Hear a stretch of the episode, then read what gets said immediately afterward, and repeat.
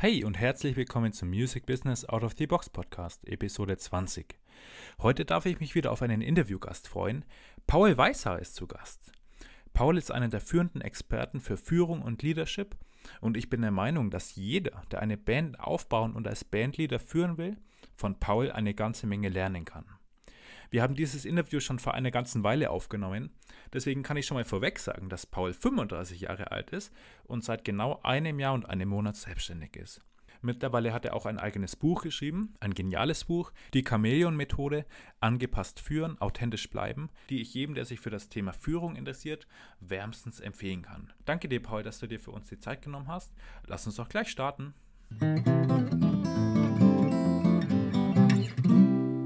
Warum zur Hölle lade ich eine Führungskraft aus einem Industrieunternehmen in einen Musikpodcast ein? Ja? Ja. Der Titel Frage. ist nicht mehr Musikbusiness Leben, sondern Music Business Out of the Box. Und du bist quasi das Out of the Box, weil meine These ist, dass Bands im Prinzip mit einem Unternehmen vergleichbar sind. Du hast eine Gruppe von Menschen, die gemeinsam ein Ziel erreicht, erreichen mhm. will. Ja. Und die Menschen müssen geführt werden. Und im mhm. Prinzip geht es heute um Führung. Magst du dich mal kurz vorstellen? Wer bist du denn, Paul? Ja, mein Name ist Paul Weißhaar. Ich bin 34 Jahre alt und bin seit genau zwei Monaten jetzt selbstständig als Unternehmensberater unterwegs, als Trainer für Führungskräfte und auch Teambooster-Moderator. Vorher habe ich 16 Jahre lang in dem Großunternehmen Airbus gearbeitet. Ich habe dort ganz klein angefangen mit einer Ausbildung zum Fluggerätmechaniker. Und danach hatte ich eine sehr steile Karriere hingelegt. Ich habe etwa alle drei Jahre die nächste Stufe erreicht in der ähm, ja, Beförderungskarriereleiter, sagen wir mal. Ich habe äh, nach der Ausbildung erstmal ganz normal als Mechaniker gearbeitet, an Flugzeuggeräten, Fluggeräten geschraubt, große Schalen hergestellt, bis hin zu ähm, ganze Flugzeuge komplettiert, beziehungsweise ja, in den fertigen Flugzeugen äh, gewisse Aufgaben erledigt. Also ich habe nie selber ein Flugzeug gebaut, aber ich war eben ein kleiner Teil von diesem ganz großen Projekt. Die Affinität zur Technik hat mich dazu bewogen, direkt nach der Ausbildung parallel zu meinem Job einen Studiengang äh, zum Maschinenbau zu starten. Und das hat mir eben die Möglichkeit mitgebracht, die Tür geöffnet, ins nächste Level zu steigen. Bei Airbus war ich äh, drei Jahre lang dann äh, Manufacturing Engineer. Ich war in der Arbeitsvorbereitung tätig und ich hatte Glück. Ich bin damals direkt ins, äh, ins neue Programm A350 äh, gejumpt. Also da hatte ich Glück. Das hat gerade damals angefangen und es war ein ganz kleines Team von 20 Menschen, die wirklich von Beginn an diese ganze industrielle Fertigung dieses neuen großartigen Flugzeugs vorbereitet haben. Und in, diesem, in dieser Zeit war ich der Neuling unter den Ingenieuren. Ich war immer noch mitten im Studium hatte aber gewisse Erfahrungen schon in der Produktion. Deswegen hatte ich das Glück, ähm, dass die mich überhaupt aufgenommen haben. Aber so wie es ist als Neuling in so einem Team von gestandenen Ingenieuren, hast du halt das Problem gehabt, dass du die, die, die ganze Scheißarbeit sozusagen bekommen hast. Und zuerst habe ich mich darüber geärgert, dass, dass ich immer diese ganzen Kleinkram erledigen muss. Ich musste die ganzen Aufträge schreiben in SAP, super, super ähm, langwieriges Thema. Du sitzt die ganze Zeit und tippst irgendwelche Daten in den Computer rein. Da habe ich mir immer die Frage gestellt, was hat denn das mit dem Ingenieurswesen zu tun, was ich hier studiere? Das ist ja irgendwie dämliche Arbeit, die ich gerade verrichte. Aber genau diese dämliche Arbeit hat mir ein weiteres Türchen geöffnet, denn dadurch, dass ich alle Teile von unserer Flugzeugsektion kannte, in- und auswendig, weil ich habe sie ja eingetippt mit meinen Händen, war ich der Einzige, der am Ende den gesamten Überblick ähm, unserer Flugzeugsektion hatte. Und diese Flugzeugsektion ist dann weitergegangen nach, äh, nach Frankreich äh, zur kompletten Komplettierung des Flugzeugs sozusagen. Und da es ja ein neues Programm war, waren wir noch lange nicht fertig. Wir hatten irgendwie zu 80 Prozent des Bauteil fertiggestellt, aber 20 Prozent fehlten noch. Das heißt, es musste jemand nach Frankreich gehen, um diese ganzen Restarbeiten zu koordinieren, um das ganze Produkt fertigzustellen. Ja, und wer kommt da besser in Frage als der, der das ganze Flugzeug in- und auswendig kennt, sozusagen aus seiner Westentasche? Das hat mir die Tür geöffnet. Damals war ich 25 Jahre alt ähm, mit in Frankreich ein Outstanding Work äh, Büro zu öffnen. Also das bedeutet quasi diese ganzen Restarbeiten, die wir in Deutschland nicht fertig gekriegt haben, mussten wir in Frankreich erledigen.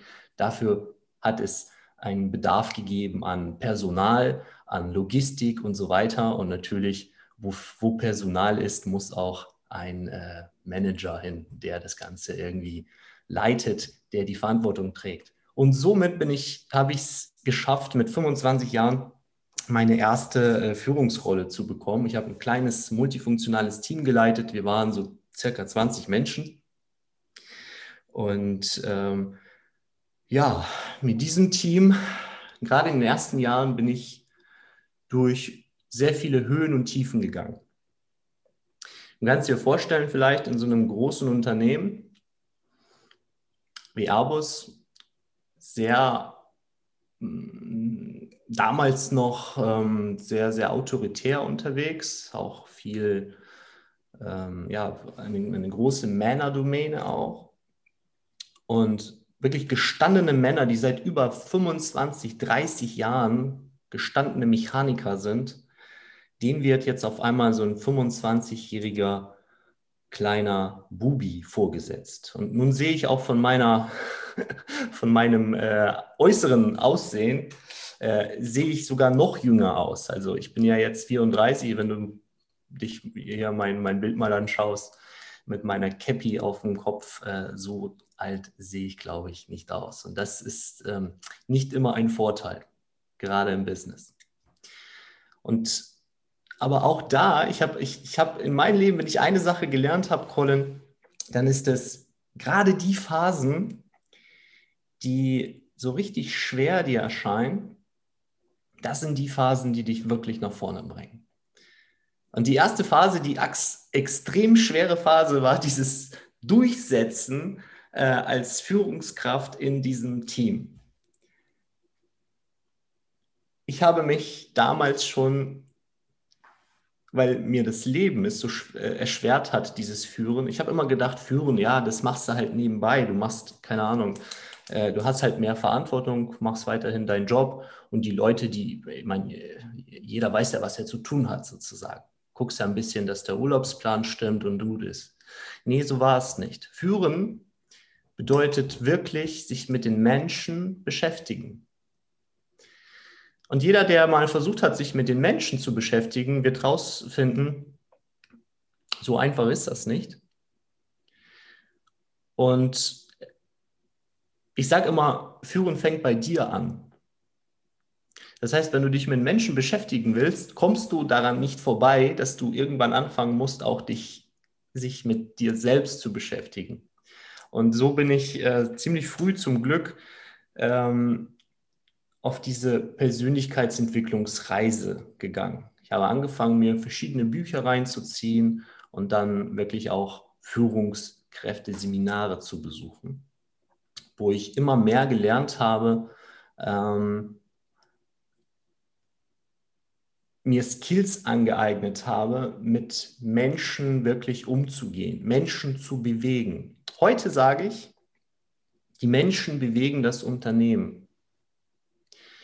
Und jeder Mensch bewegt sich aus dem inneren Antrieb heraus.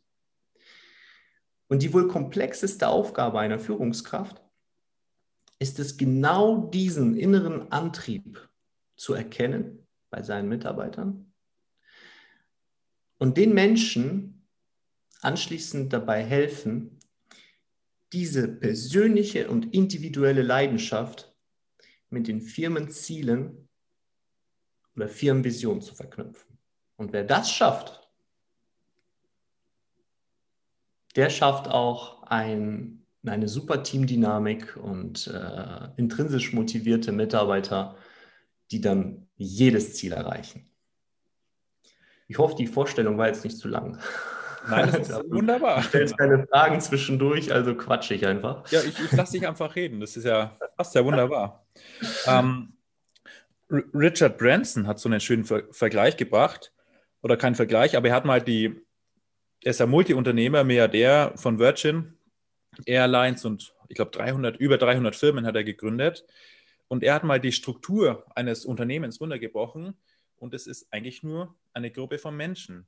Und denkst du, das ist auch wirklich im Kleinen übertragbar, wenn man jetzt fünf Leute in der Band hat oder vier, dass diese Führungsqualitäten auch im Kleinen gelten, gelten so wie im Großen in der Firma? Die Führungsqualitäten gelten überall, egal wie klein die Gruppe ist. Ähm, und jetzt mal, um, die, den Vergleich zu Bandaufwand, äh, zu einer Band, zu einer Musikgruppe zu finden, hm, ich würde eine Musikgruppe nicht unbedingt mit einem großen Konzern äh, vergleichen, ähm, aber schon mit einem Start-up. Und ich, ich habe noch nie ein Start-up gegründet und ich habe auch nie in einem Start-up gearbeitet. Aber ich kann mir vorstellen, dass der Spirit ungefähr der gleiche ist als diese Situation, die ich dir vorhin beschrieben habe, wo ich in diesem kleinen Ingenieursteam war. Wir haben, wir waren 20 Menschen und wir hatten nur eine Aufgabe. Ein ganz neues Flugzeugmodell auf den Markt zu bringen. Und gar nicht auf den Markt zu bringen, das war nicht unsere Aufgabe. Wir hatten die Aufgabe, es in die Luft zu bringen. Das heißt, wir haben alles möglich gemacht, damit dieser Flieger zu der richtigen Zeit, am richtigen Ort, in der richtigen Qualität abhebt. Und dieser Spirit, den wir da hatten, ähm, dieser Pionier-Spirit, Sachen zu machen, die vorher noch keiner gemacht hat, einfach aus der Intuition heraus irgendwo, ähm, aus dem inneren Antrieb. Ich glaube, das ist vergleichbar mit einem Startup.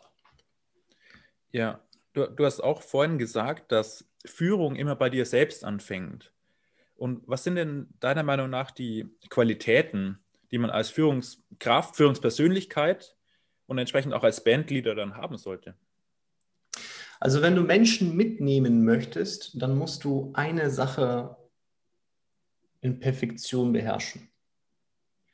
Und diese eine Sache ist Empathie. Wenn du Menschen mitreißen willst, dann musst du Menschen fühlen können. Ich habe vorhin gesagt, der Mensch bewegt sich aus dem inneren Antrieb heraus er hat eine innere Motivation, eine innere Flamme, jeder von uns. Kein Mensch ist nicht, also es gibt keinen Mensch, der sich für nichts motivieren lässt. Ja? Ähm, und um das zu fühlen, musst du empathisch sein. Aber vorher ist noch vielleicht eine ganz andere Sache noch genau, äh, vielleicht sogar noch wichtiger um diese Empathie überhaupt zu empfinden, musst du erstmal zuhören. Das heißt, wenn dir jemand von sich erzählt, wenn deine Mitarbeiter sich dir gegenüber öffnen, ein Stück weit, dann musst du zuhören. Und mit Zuhören meine ich nicht aus Respekt einfach mal die Klappe halten und den Menschen äh, ausreden lassen, um dann wieder sein Content oder was auch immer rauszuschießen, sondern wirklich den Kopf komplett auszuschalten und die Information über die Ohren aufnehmen. Das ist eine Fähigkeit, die haben wir Menschen verlernt. Die müssen wir üben. Weil jetzt mal ganz ehrlich, Colin, äh, wenn du dich so mit deinen Kumpels unterhältst, ähm, du hast irgendwie was Spannendes erlebt und dein Kumpel hat was Spannendes erlebt und jetzt trefft ihr euch und ihr wollt euch gegenseitig die Story erzählen. Wie ist das da? Wenn, wenn dein Kumpel irgendwas erzählt und du, du, du kriegst irgendwie ein Wort von ihm oder irgendein Ergebnis und, und das vergleicht sich sogar mit deiner Story. Welche Bilder hast du dann im Kopf? Hast du die Bilder im Kopf von dem Kumpel, der dir das seine Story erzählt? Oder erinnerst du dich jetzt an deine Erlebnisse, die du unbedingt jetzt mit ihm teilen willst? Ja, es ist tatsächlich so, dass ich dann die Bilder von mir im Kopf habe, meine Erinnerung auch.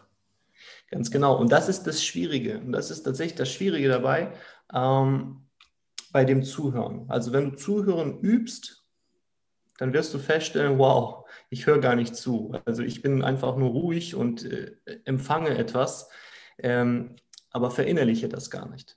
Und das ist der erste Step. Wenn du das gelernt hast, dann schaffst du es auch Empathie zu empfinden. Weil wenn du es schaffst, die Bilder von deinem Kumpel, von deinem Bandmitglied, von deinem Mitarbeiter, von wem auch immer, der dir diese Bilder gerade versucht zu senden, wenn du es schaffst, diese, senden, äh, diese Bilder in deinen Kopf zu setzen und dann auch noch runter in dein Herz, dann hörst du wirklich zu und dann bist du in der Lage, diese Empathie zu empfangen, nachzuempfinden, was der Mensch dir gegenüber gerade sagt und was er fühlt. Ja. Und das heißt, die wahren Qualitäten einer Führungskraft liegen nicht im Delegieren oder Anweisungen geben, sondern wirklich im Zuhören. Ja, es fängt mit dem Zuhören an. Allerdings, also es ist nicht so, es ist eine Führungs-, also ich sage, die, das Führen ist das Hochkomplexeste überhaupt.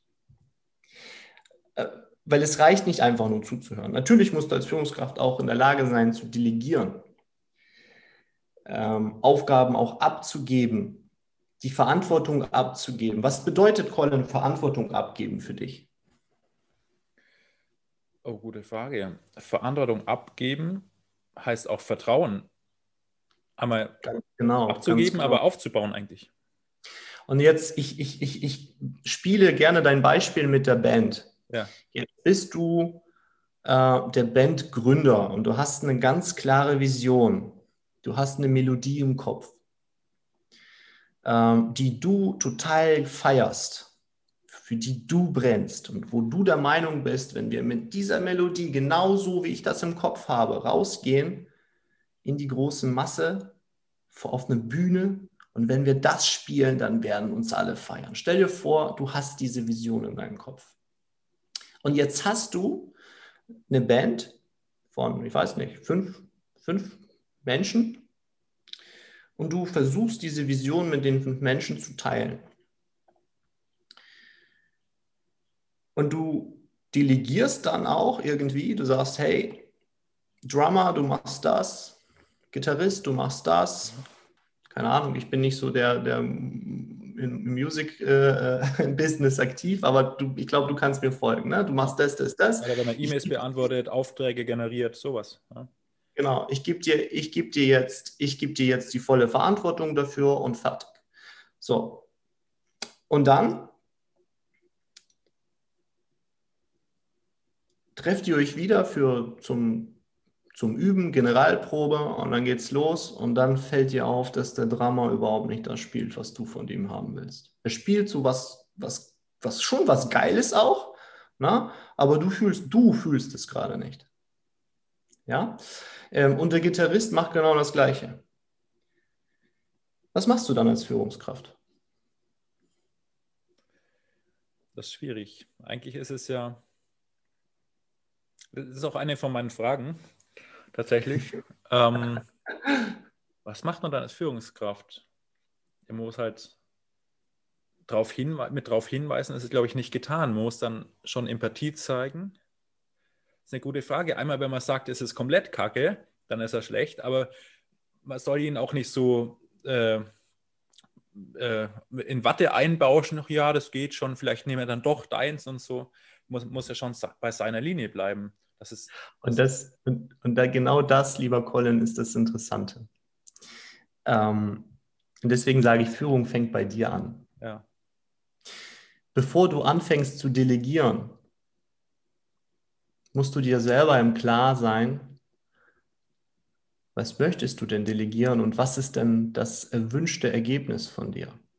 Und jetzt kommen wir zu verschiedensten Menschentypen verschiedensten Motivationsantrieben und so weiter. Wenn du jetzt so ein Typ bist, keine Ahnung, ähm, Steve Jobs, ja, Steve Jobs, der hat eine straighte Linie, der wollte das iPhone so schön viereckig haben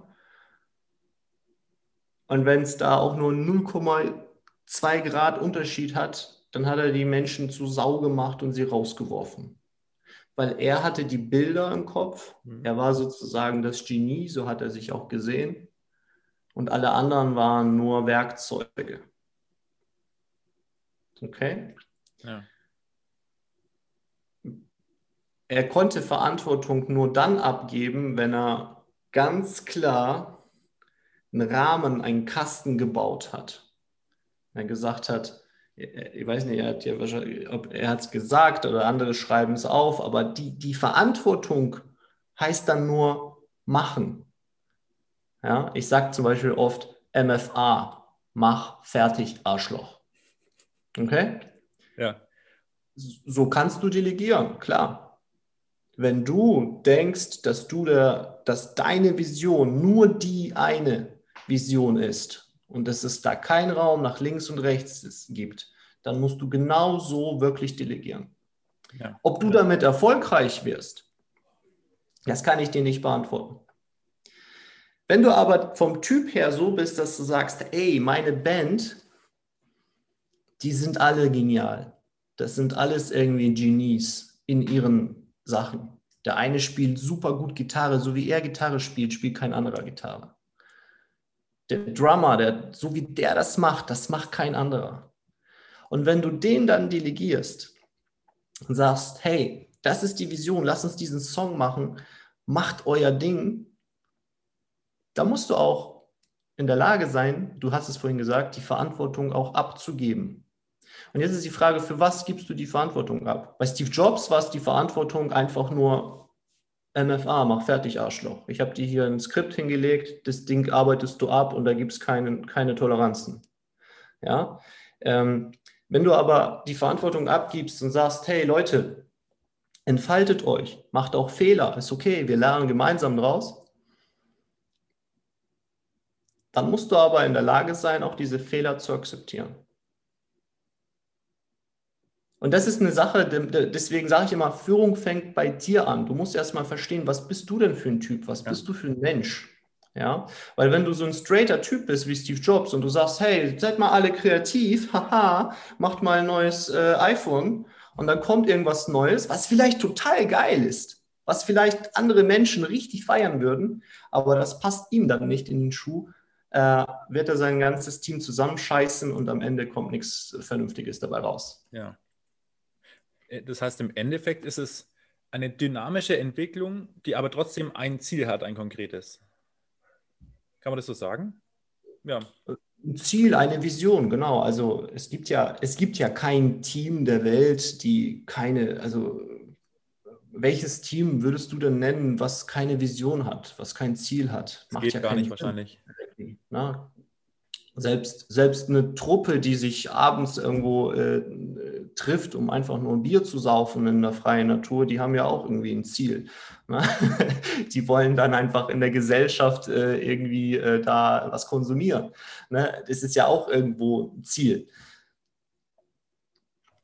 Ja, äh, es gibt auch den, den schönen Satz, wenn ich der Schlauste im Raum bin, bin ich im falschen Raum.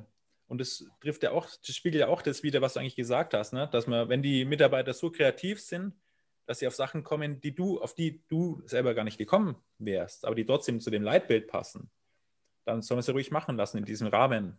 Ne?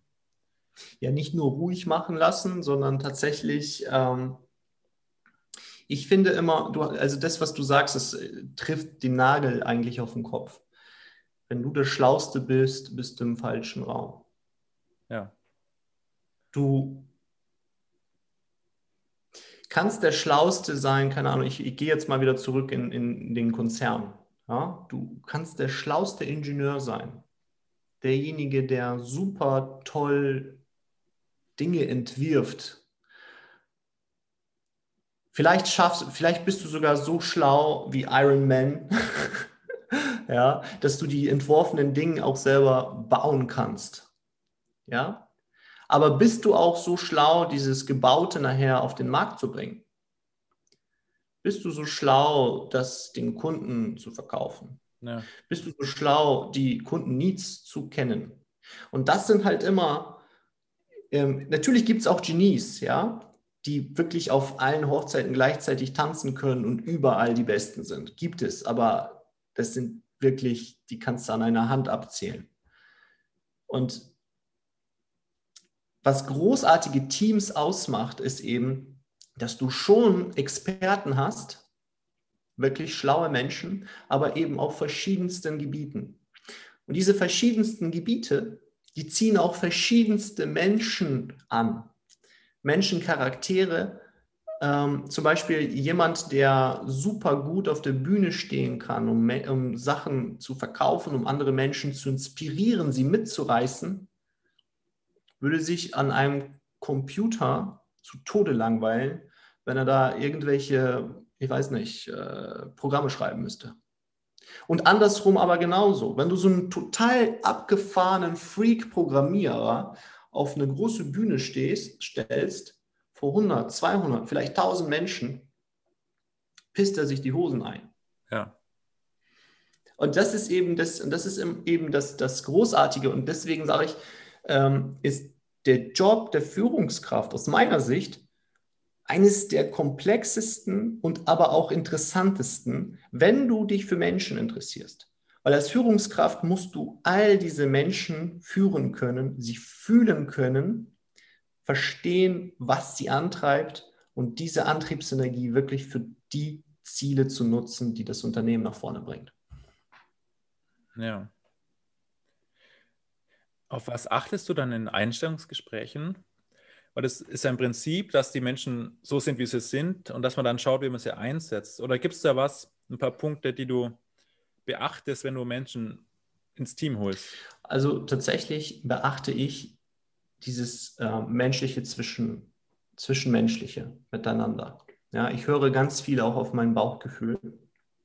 Hm passt der Mensch ins Team, weil ich kenne ja mein Team, ich weiß, welche Menschen dort sind und immer, das ist immer das Geile, wenn ein neuer dazukommt, weiß ich schon, alles klar, der ist gut für die Sache, wird sich mit dem und dem super verstehen, aber den muss ich vielleicht vorher mal abholen und sagen, hey, pass mal auf, da kommt einer, ich weiß, du wirst auf ihn erstmal so reagieren, sei bitte nachsichtig mit ihm. Ja. Also ich gucke dann immer, dass der Mensch passt, weil auf Zeugnisse oder sowas gucke ich gar nicht. Überhaupt nicht. Weil ich finde, so ein, so ein, es gibt so ein Bild, was, äh, was das Ganze eigentlich toll beschreibt. Es stehen so Tiere in der Schlange, ein Elefant, eine Giraffe, ein Affe und ein Fisch in so einem Aquarium. Und vor diesen Tieren sitzt ein Komitee. Und sie sagen, jetzt wollen wir rausfinden, wer der Beste von euch ist. Und die erste Aufgabe ist, klettert auf einen Baum. So, und da guckt der Fisch natürlich. Und das ist leider so, dass unser Schulsystem genauso aufgebaut ist. Du hast halt die ganzen Fächer, du hast äh, alles ist einheitlich ähm, und die Kreativität der Kinder, die Kreativität der Schüler ähm, ist immer zu sehr eingeschränkt. Und wenn du, keine Ahnung, wenn du sehr musik musikalisch bist äh, und keinen Bock hast halt auf Mathe, Chemie und Physik und das, die Fächer interessieren dich einfach nicht, ähm, dann kann schon dazu führen, dass du da sehr demotiviert in die Richtung bist und da schlechte Noten hast.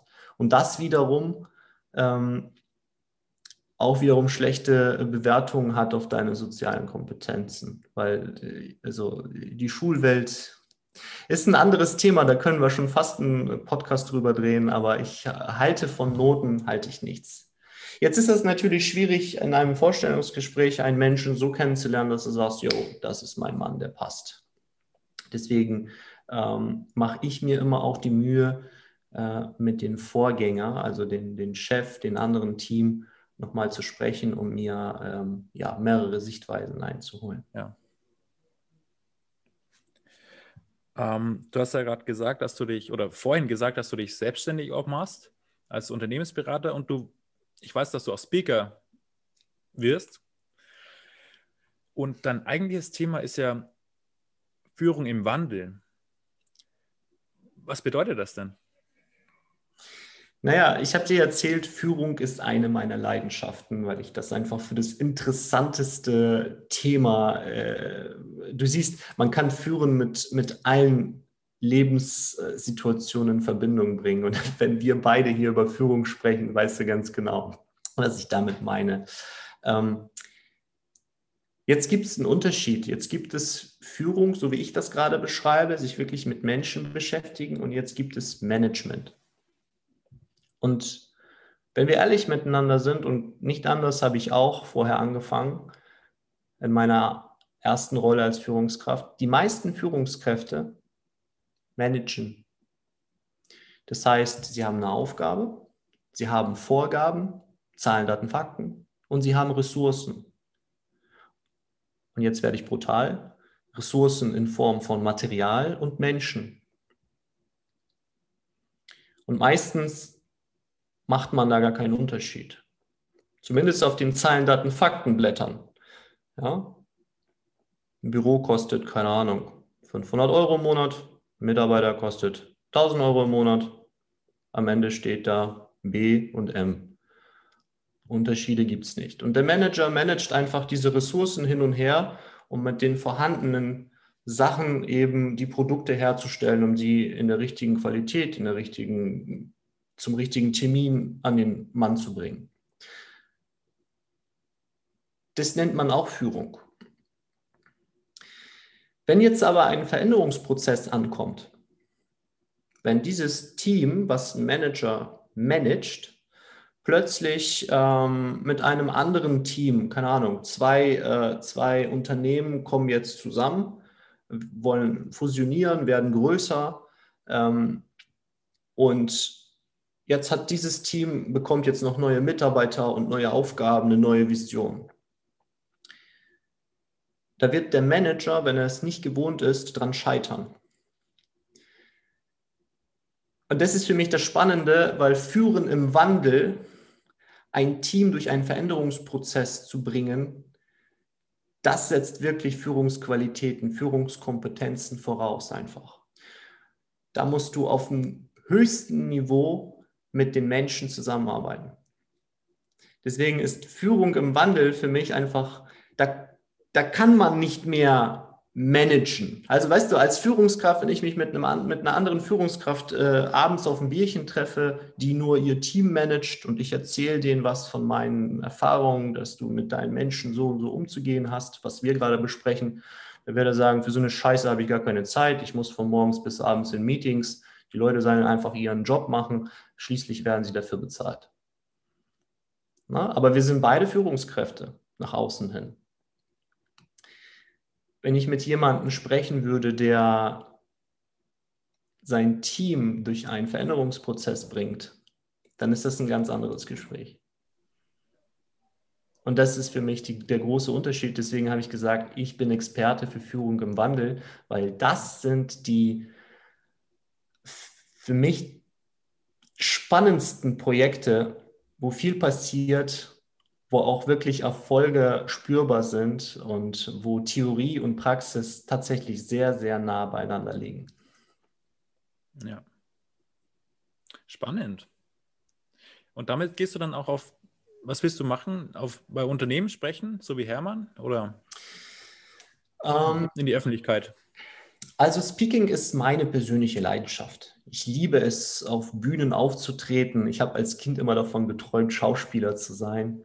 Ähm, tatsächlich auch äh, zu Beginn, als ich noch jugendlich war, habe ich mich so ein bisschen mit dem Hip-Hop beschäftigt und äh, Beatbox gemacht. Ich hatte mit 16 einen Auftritt von 300 Menschen in Form einer UNICEF-Veranstaltung, äh, ja. wo ich mit drei Schulkameraden so einen selbst komponierten Rap, das war nichts Wildes, aber wir haben es halt gerockt. Ich habe gebeatboxt und äh, das Publikum hat getobt und das war ein mega geiles Erlebnis.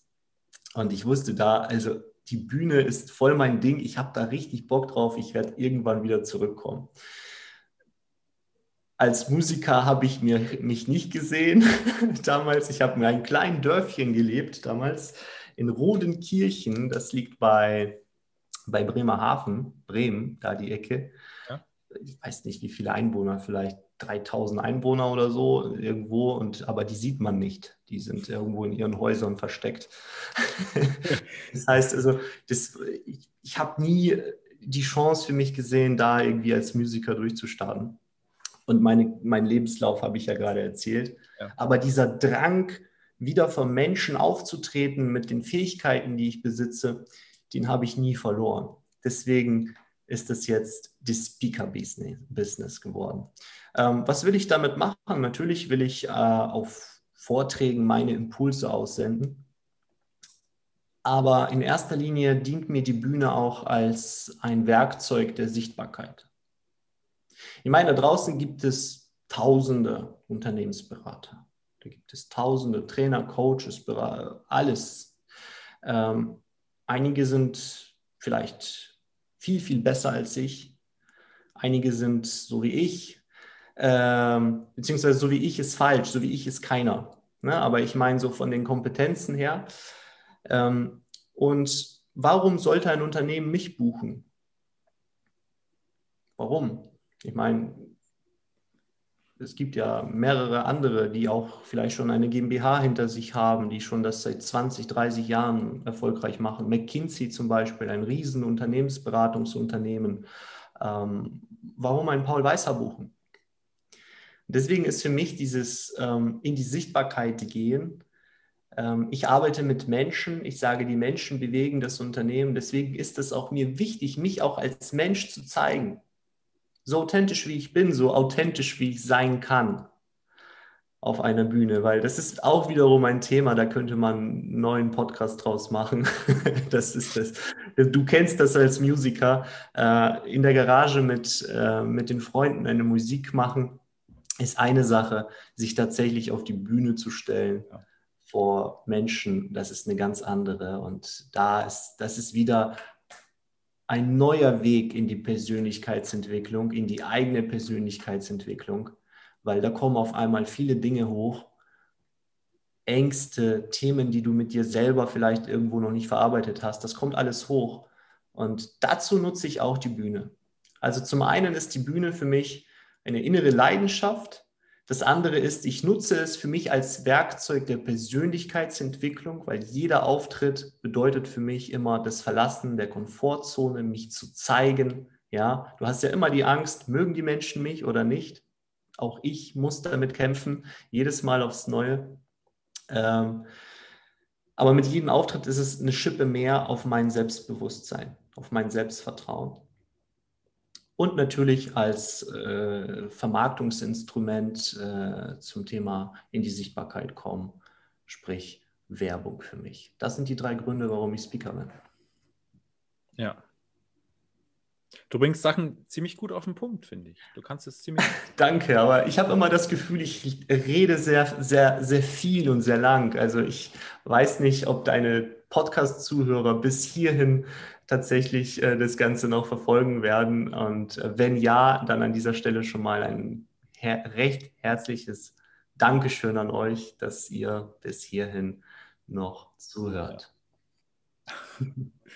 Ich finde, wir haben das ziemlich schön abgedeckt, was Führung bedeutet, nämlich nicht nur Management, sondern vor allem hinter dem Menschen schauen, der mit dir arbeitet, nicht für dich, mit dir eigentlich, zuhören und dann auf ein Leitbild hin führen dann. Ja.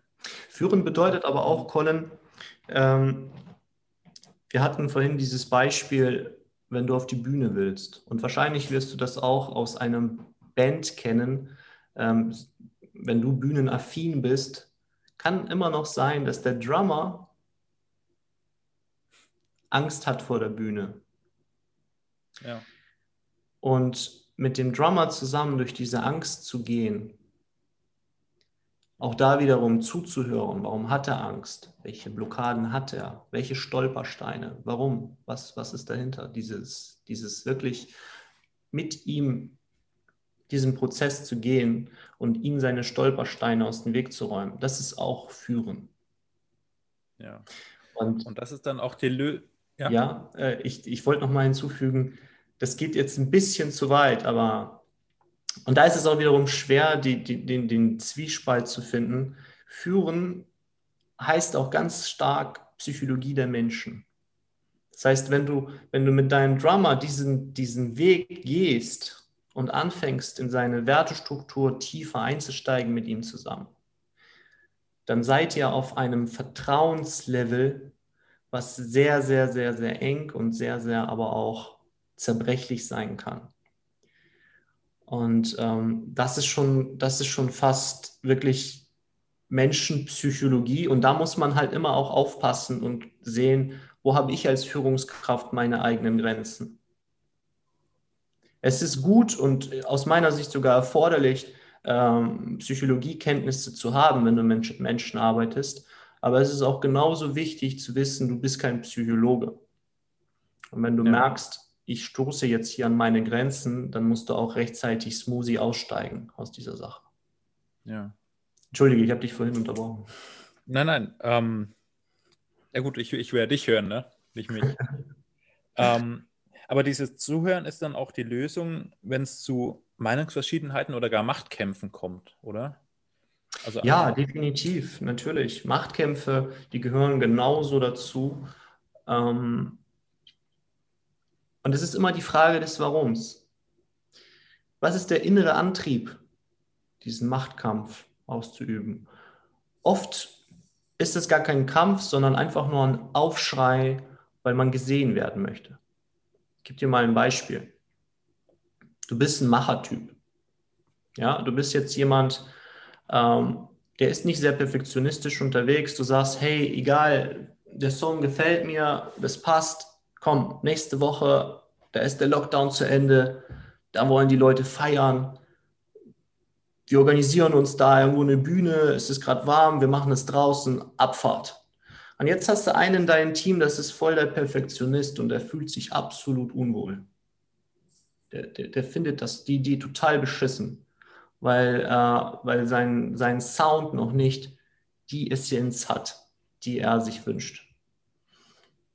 Und jetzt sagt er dir das und du hörst nicht zu. weil du einfach von deinem inneren Antrieb so euphorisch unterwegs bist, dass du sagst, ey, komm, scheißegal, wir machen das. Bam, huh. Weißt du? Das machst du zwei, dreimal mit dem und dann hast du einen Machtkampf. Hm. Weil er sich einfach nicht gehört fühlt. Dann kann das schon sein, dass er zwischendurch mal äh, dir so Signale aussendet, wenn ihr nachher mit der Band beim Bierchen trinken seid, und du sagst irgendwas und dann kommt da irgendwie so ein Seitenstich von der Seite, wo du dich fragst, was, was, was war das denn jetzt? Ja, das sind so typische Zeichen dafür, dass da irgendwas im Raum ist. Richtig wäre, da wirklich zuzuhören. Und da wieder genau das gleiche Beispiel wie mit dem Drummer, der Angst vor der Bühne hat, da nochmal mit diesem Menschen einfach mal zuzuhören zu sagen, wow, ja, stimmt, ich verstehe dich. Ich verstehe dich. Aber trotzdem ihn dann langsam abholen und ihm zu helfen, diese Angst zu lösen. Dass du sagst, hey, klar, ich verstehe dich. Ähm, wir sind noch nicht perfekt. Ich sehe das ja genauso. Weil meistens siehst du es ja genauso. Du musst dich auch da gar nicht verstellen. Ne? Aber du musst ihm einfach erstmal zeigen, dass du ihn fühlst und ihn verstehst. Und wenn du das gezeigt hast, dann öffnet er sich für dich um auch aufzunehmen, was du fühlst und was du verstehst. Und, wenn, und das ist dann der Weg, um ihnen da wirklich deine Vision schmackhaft zu machen, dass er sagt, ja, du hast recht, wir sind noch nicht perfekt, aber hey, wer ist denn schon perfekt? Wir gehen auf die Bühne und wenn du sagst, hey, wir gehen auf die Bühne gemeinsam und auf dieser Bühne äh, erleben wir viele tolle Dinge, und dabei perfektionieren wir auch ein Stück weit unseren Song. Und je mehr wir auftreten, je mehr wir unserem Ding machen mit Leidenschaft, desto besser werden wir Schritt für Schritt. Und das Ziel ist nicht heute perfekt zu sein. Das Ziel ist heute ein bisschen besser zu sein als gestern. Und wenn wir heute nicht auftreten, dann werden wir dieses Ziel nicht erreichen. Wow. Das ist, das ist wirklich schön ausgedrückt alles. Und das bringt doch alles auf den Punkt irgendwie. Weil sowas ist mir auch passiert. Ich habe im August mit einer Sängerin und einer Tänzerin ähm, sind wir vom, vom München nach Hamburg oder nach Sylt mit dem Fahrrad gefahren auf eine Straßenmusiktour. Wow. Ach, ach ja. Gott, da jetzt auf den Marktplatz stellen ist doch gar nicht erlaubt. Und wenn die Polizei kommt, und dann haben die gesagt, nein, das gehört zu unserer Mission. Wir wollten die Musik durch Deutschland tragen, zu den Menschen tragen, wegen Corona, weil die jetzt ja, ewig nicht mehr auf Konzerte können, konnten oder immer noch können. Und da war das auch dasselbe. Ich dachte auch, nee, und dann, komm, das ist ja zu unserer Mission. Hat dir es auch so erklärt, im Prinzip, wie du das gerade erklärt hast. Und bei mir hat es auch funktioniert. Ähm, ja, aber dieses Zuhören ist schon mächtig. Da hast du wahrscheinlich auch ähm, äh, von Dale Carnegie, wie man Freunde gewinnt, gelesen, oder? Hast du da ähm, Das Buch habe ich tatsächlich nicht gelesen, aber ich beschäftige mich sehr mit ähm, sehr viel mit Menschenpsychologie und aktuell ähm, studiere ich Motivstrukturanalyse. Da geht es darum, dass äh, jeder Mensch insgesamt 18 Motivationsmotive hat, die unterschiedlich ausgeprägt sind und die sind bipolar. Ähm, und äh, das ist eine, eine Geschichte, die, die, die ist sehr, sehr spannend. Also du machst so eine Analyse, beantwortest ein paar Fragen, dauert ungefähr eine halbe Stunde bis 45 Minuten. Ähm, und dann wird auf Erfahrungswerten, auf ähm, verschiedenen hm, äh, mir fehlt gerade das Wort nicht ein, Analysen beziehungsweise hm, Praktikas, die vorher mal gemacht worden sind, hm, wird dann ein, kommt dann eine Auswertung raus und die ist sehr, sehr zutreffend. Ich habe das mit mir selber mal gemacht und musste staunen, wie, äh, wie man innerhalb von einer halben Stunde sozusagen sein, seine Gebrauchsanweisung komplett erstellen kann. Damit beschäftige ich mich tatsächlich und ähm, auch schon länger. Ja. Du kennst wahrscheinlich von Toby Beck die vier ähm, Tiermodelle. Ne? Der Hai, der Wal, äh, die Eule und ähm, was war da noch? Der Delfin. Und das ist sehr grob und witzig dargestellt. Mm, und dieses, was ich gerade beschreibe, da geht es richtig tief in die Materie. Ja, spannend. Ähm, Hast du zum Schluss noch irgendwas, irgendeinen, ja, was du angehenden, ich will nicht sagen Führungskräften, aber ich, ja, Bandleadern mitgeben kannst, wenn man jetzt in die Mitte, in die, in die Mitarbeiter, Mitgliederführung einsteigt? Also ich kann mich hier an dieser Stelle nur wiederholen. Führung fängt bei dir an. Und ähm, man kann gar nicht früh genug damit anfangen, sich mit sich selbst zu beschäftigen, sich mit seinen Werten zu beschäftigen, zu schauen, was ist mir wirklich wichtig. Denn wenn du weißt, was dir wichtig ist, dann fällt es dir einfach auch Entscheidungen zu treffen. Wenn du ein Mensch bist mit dem Wert Freiheit, dann entscheidest du dich für ein Ticket nach Bali anstatt für ein äh, neues Auto. Und das ist, das ist äh, ganz, ganz wichtig.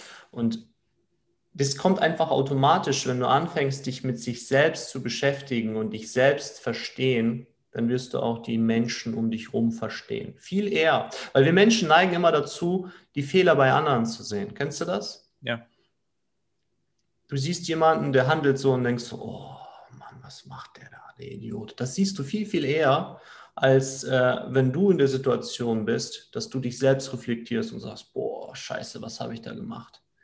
Ähm, und das ist eben, fang an, dich mit dich selbst zu beschäftigen, lerne dich selbst kennen, denn wenn du dich selbst führen kannst, dann schaffst du es auch, andere Menschen zu führen.